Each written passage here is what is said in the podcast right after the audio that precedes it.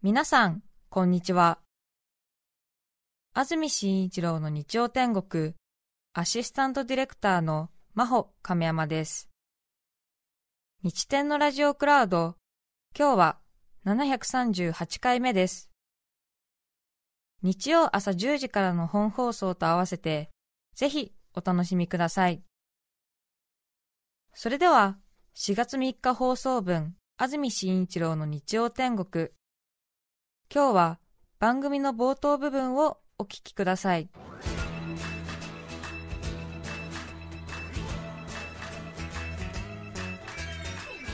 安住紳一郎の日曜天国。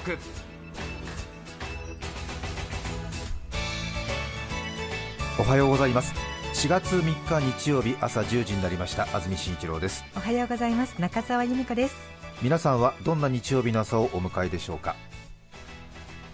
先週放送がありませんでしたので2週間ぶりになります。お変わりありませんでしょうか。今日は朝から雨が降っています。関東地方今日は雨の予報です。東京の降水確率午後70%夜も70%です。今週は今日そして月曜日と雨マークが出ています。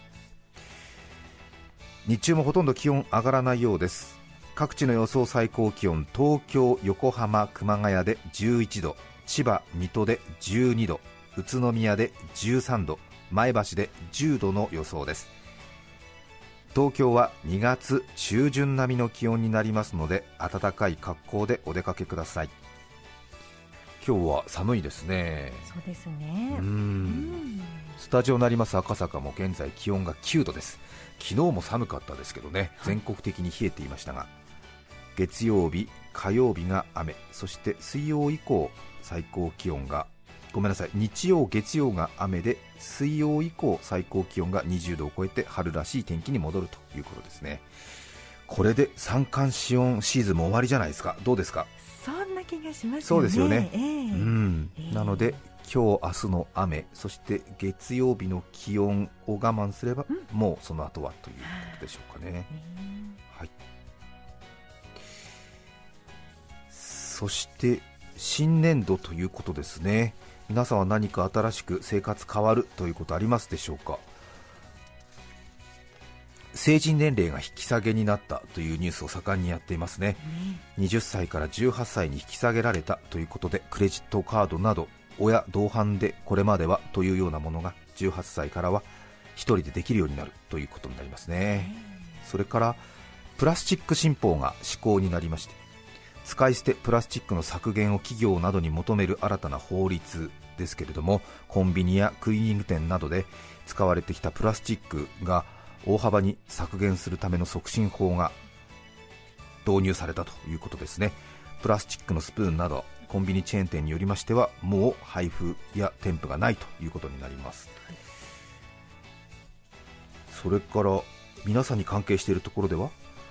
アシスタントの中澤由美子さんのプロフィール写真が12年ぶりに新しくなったという ことですか？気づいてくださりありがとうございます。たくさんの方が気づいてるみたいですけれども。はい。思い切ってあの買いました。そうですね、はい、あんまり改定の期間を空けますとそれはそれでまた負荷がかかりますから、そうなんです、えー、あの先日、安住さんがマスクを久しぶりに取るときには、はい、結構な社会問題が起きると思いますよっておっしゃってて、あのすごくそれ言葉が身に染みまして早めに現在の状況は伝えておかなきゃいけないなと思って変えました。そうですか、はい、前のものから本当に大げさではなくて12年ぐらい。12年じゃないです。この番組始まった時からあの写真だったんですということは18年ぶりの改定ですか？20代だったです20代の写真をお使いになっててそれはもうもしかすると起訴されるかもしれませんね。本当に詐欺、えーまあ、詐欺ではないと思いますが、まあ、景品表示法か何かに引っかかる可能性ありますよね。それはしれっと滞在ですね。よくやってましたね。よくやってましたね。えー、えー、変えてないなっていうのはみんな薄々気づいてたんですけども。そそうですか、えー、いや驚きましたねそれは。よくねインターネットやポスターや印刷物に出される写真を宣伝写真と言ったりするので宣伝材料写真で宣材って言ったりするんですかね、そうですね。ちょっとね、なかなかそうですよね、あんまり頻繁に写真をということがない場合はしばらくお使いになるって方は多いんですけどね、有名なのはやっぱりパーソナリティの大沢優里さん、大沢さんはもうだって60年くらい前の写真をお使いになってますからね、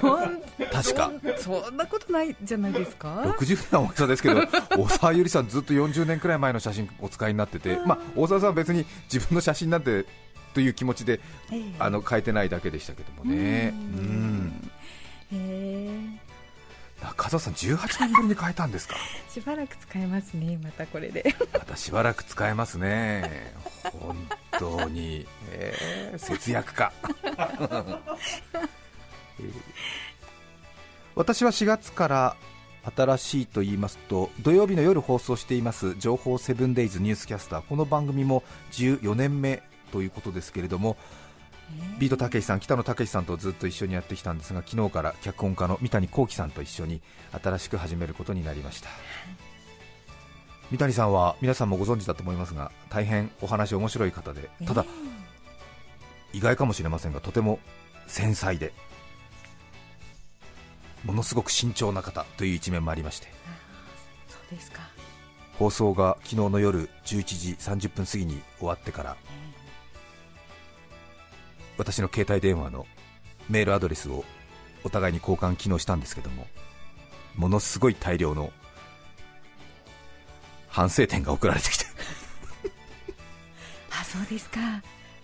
朝方にかけてお書きになった。そうですね。また脚本家なのでねとても上手な文章が送られてくるんでその返信に私が追いつかず既読スルーしてますけど もう大河ドラマの脚本を取り掛かった方がいいんじゃないかなということで昨日のあの放送のって安住さんはどうお考えですか？みたいな。ということを考え床につきますなんて言って昨日のね朝方メールこれで一度終わるかなと思ったんですけど先ほどもティロン結局眠れませんでした近々もう一度お話を私は不本意ですみたいなそれはご負担をおかけして申し訳ございません。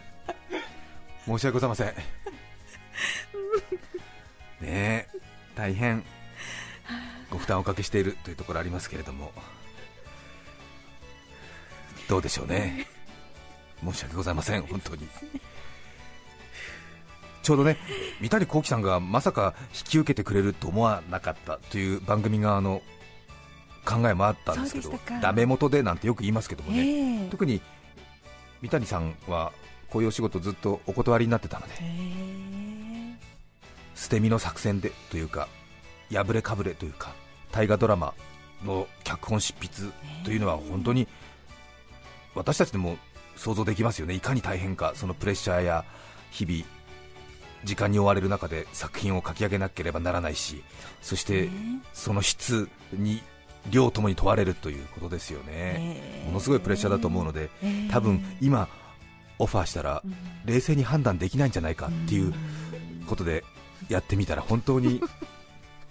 間違えたっておっしゃってましたけど。ちょっとそういうのありますよね、なんか追い詰められてというか、その作業からちょっとね、こう逃げ出したいっていうと大げさですけども、ちょっとこう気分転換で、あら、こんな仕事のオファーが来てるの？みたいな感じで、ちょっと手が伸びてしまったところの手をぐっと引っ張っちゃったんですね。また三谷幸喜さんと、新しいことに挑戦したいなと考えています、はい、とても楽しみに拝見させていただきます。ありがとうございます。そして先週放送がありませんでした。2週間ぶりということは先ほど申し上げましたが日曜天国も4月で18年目ということになります。どうぞこれからもよろしくお願いいたします。よろしくお願いいたします。と口では言うもののですねやっぱり2週休みますと体が随分とやっぱり日曜日は休みたいって声を上げるものですね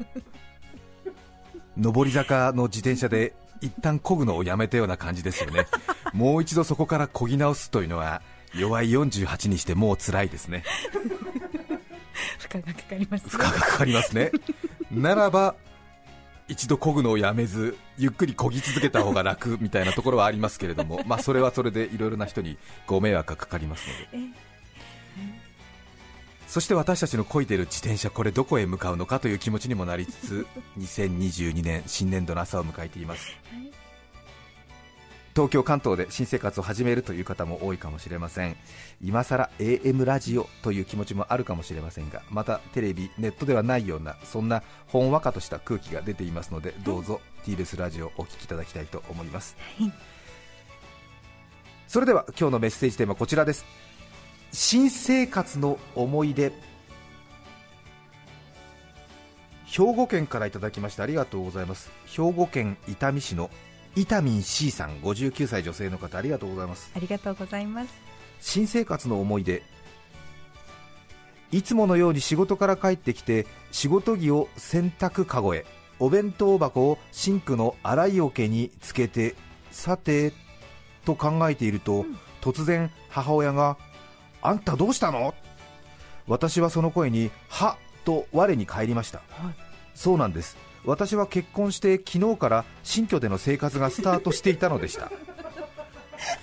実家と新居がそれほど遠くない範囲の中にあったこともあり初めて新居から出勤した日に仕事で疲れ切った私は何も考えず自然にいつもの道を自転車こいで帰ってきてしまったのです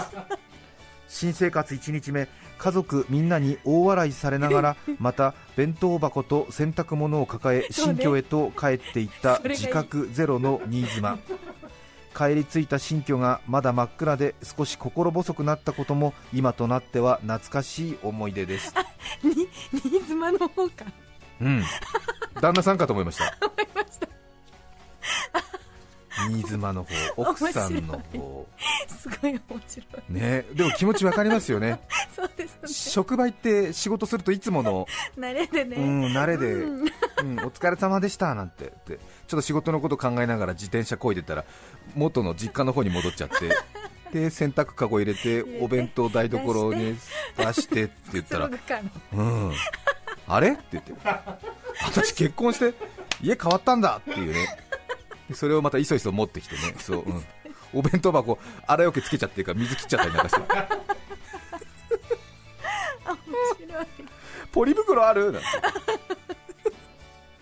ありますねこういうのね。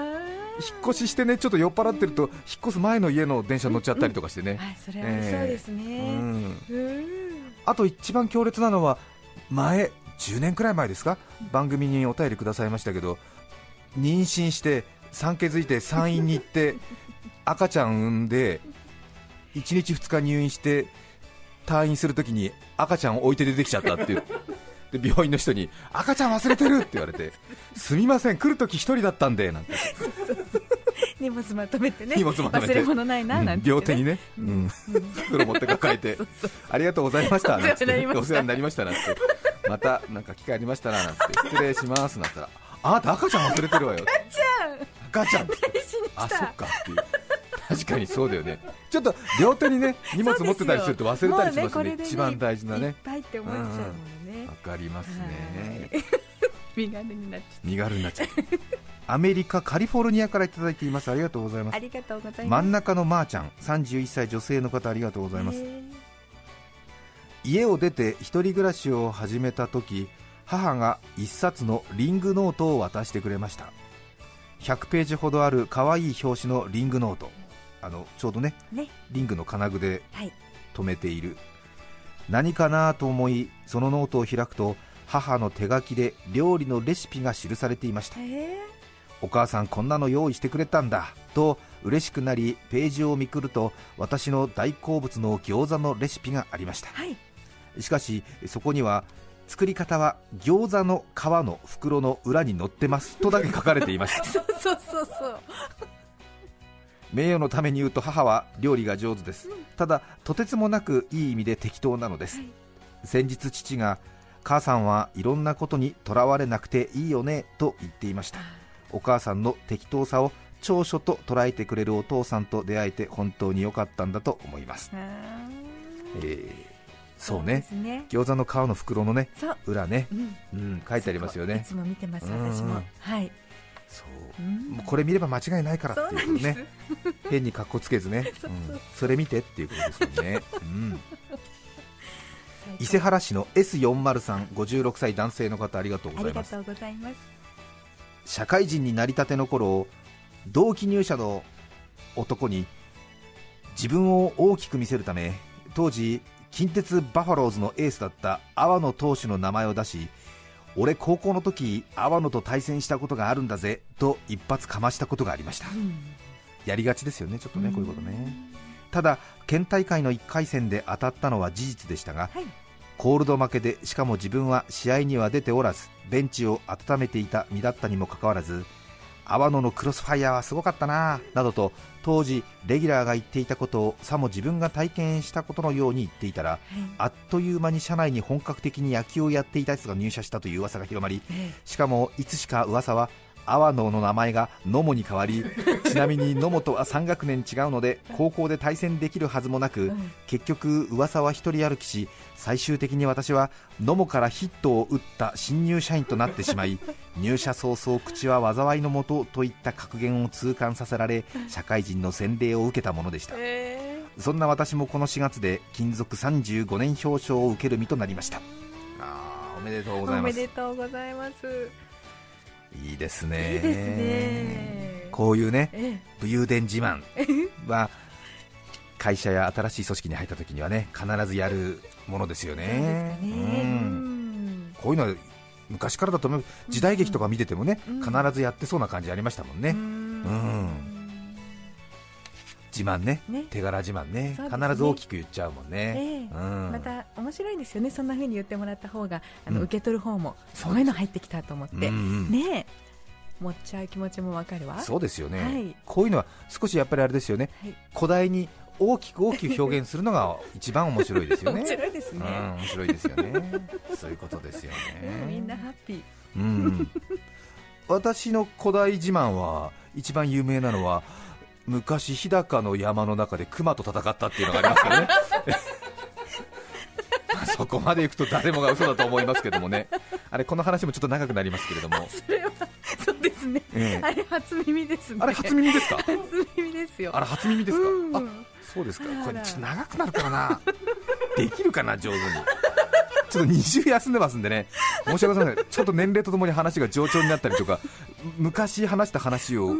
もう4、5回話してるのになんか久しぶり感出して話しちゃうっていう癖が最近出てきて、これちょっとね、あのパーソナリティのあの初期症状なんですけど、パーソナリティの老化の初期症状なんですけど、あの石炭ストーブって分かりますかね？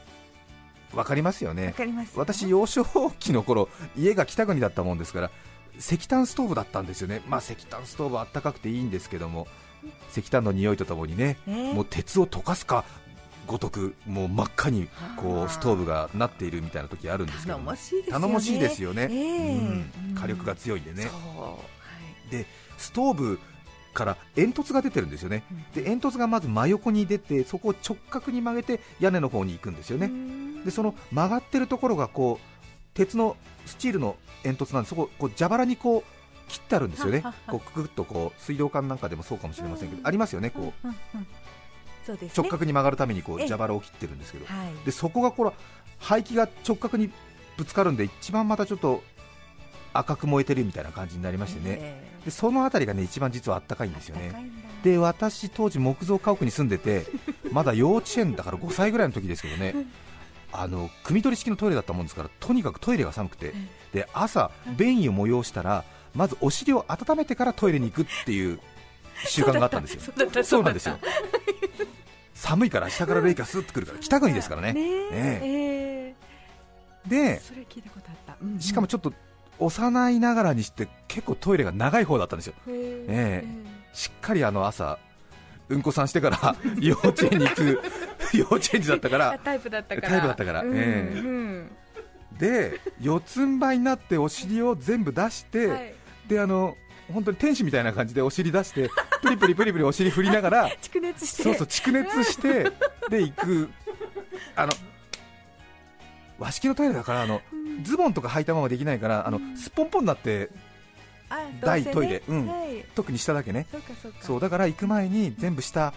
スポンポンになって四つん這いになってお尻を煙突の方にふんふんふんケツを振ってで右温めて左温めてみたいなふんふんふんなんてやってたら、ギリギリになったらほらもっともっと蓄熱できるからあったかいからお尻どんどんどんどん煙突近づけちゃったそしたらそこでジュッてついちゃった熱ってなるはずなんだけど熱ってならなかったの、やっぱりなんかお尻のお肉がやっぱりあれなのかな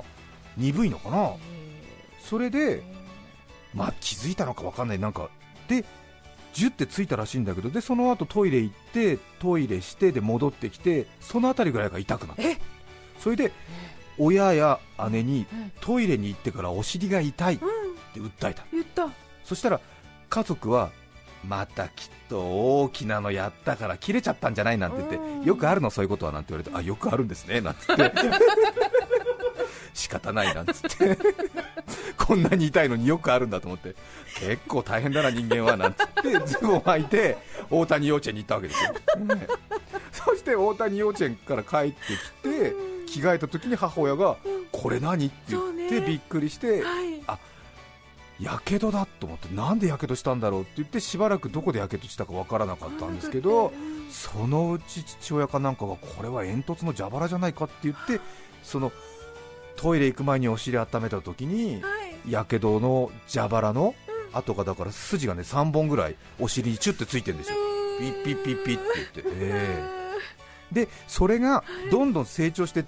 中学生ぐらいの時には不思議なもんですね。そのお尻の右のお尻のやけどの跡が背中のね、肩甲骨の下ぐらいまで上がってきたの、それ不思議です、ね、不思議ですよね。人間の成長ってね、うん、それで背中の肩甲骨の下に大きな筋がよ3本ついてる。そうですね、えー、本当にゴルゴ13みたいな体になってる。そう。それで体育の授業とか部活動の時に着替えるじゃない、で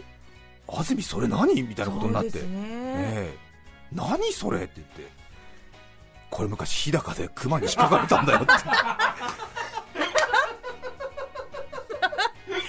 命からがら逃げたもんだよ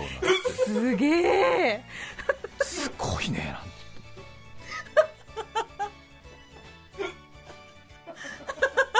熊と戦った男。みんな信じた。みんな信じた。いや本当ね熊に引っかかれたみたいな。ぽい感じになってるんですね。ザッてなってる。そう。ね。えそっかそれだったか。ちょっと2週間ぶりなんでごめんなさい。え本当？よかったですか？ごめんなさい。すみません。もうちょっとすみません。申し訳ございません。すごいよ。もうちょっとね練習すれば大丈夫なんですけど最近練習なしでやってるもんですからすみません。ごめんなさい。ちょっとね申し訳ない。完璧いやいや違うんです。すみません。申し訳ございません。すみませんでした。あのやけどだって分かったところすみません。あの場所の入れ所間違えましたすみません。ごめんそうですか？そうなんです。ごめんなさい。これ私中学校の頃から何回も話してるからねとっても上手に話できるんです。よすみません。失敗した。4月3日放送分、安住紳一郎の日曜天国。それでは、今日はこの辺で失礼します。安住紳一郎の日曜天国。朝のドラマはカムカムエヴリバディ。花粉症の私は鼻カムカムエブリデイ。お聞きの放送は TBS ラジオ FM905 AM954 さて来週4月10日の安住紳一郎の日曜天国メッセージテーマは愉快な友達の話ゲストは二酸化炭素を空気から回収するヒヤッシーを開発した科学者で発明家村木和美さんです。それでは来週も日曜朝10時 TBS ラジオでお会いしましょう。さようなら。安住紳一郎の TBS ラジオクラウド。これはあくまで試供品皆まで語れぬラジオクラウド。ぜひ本放送を聞きなされ954905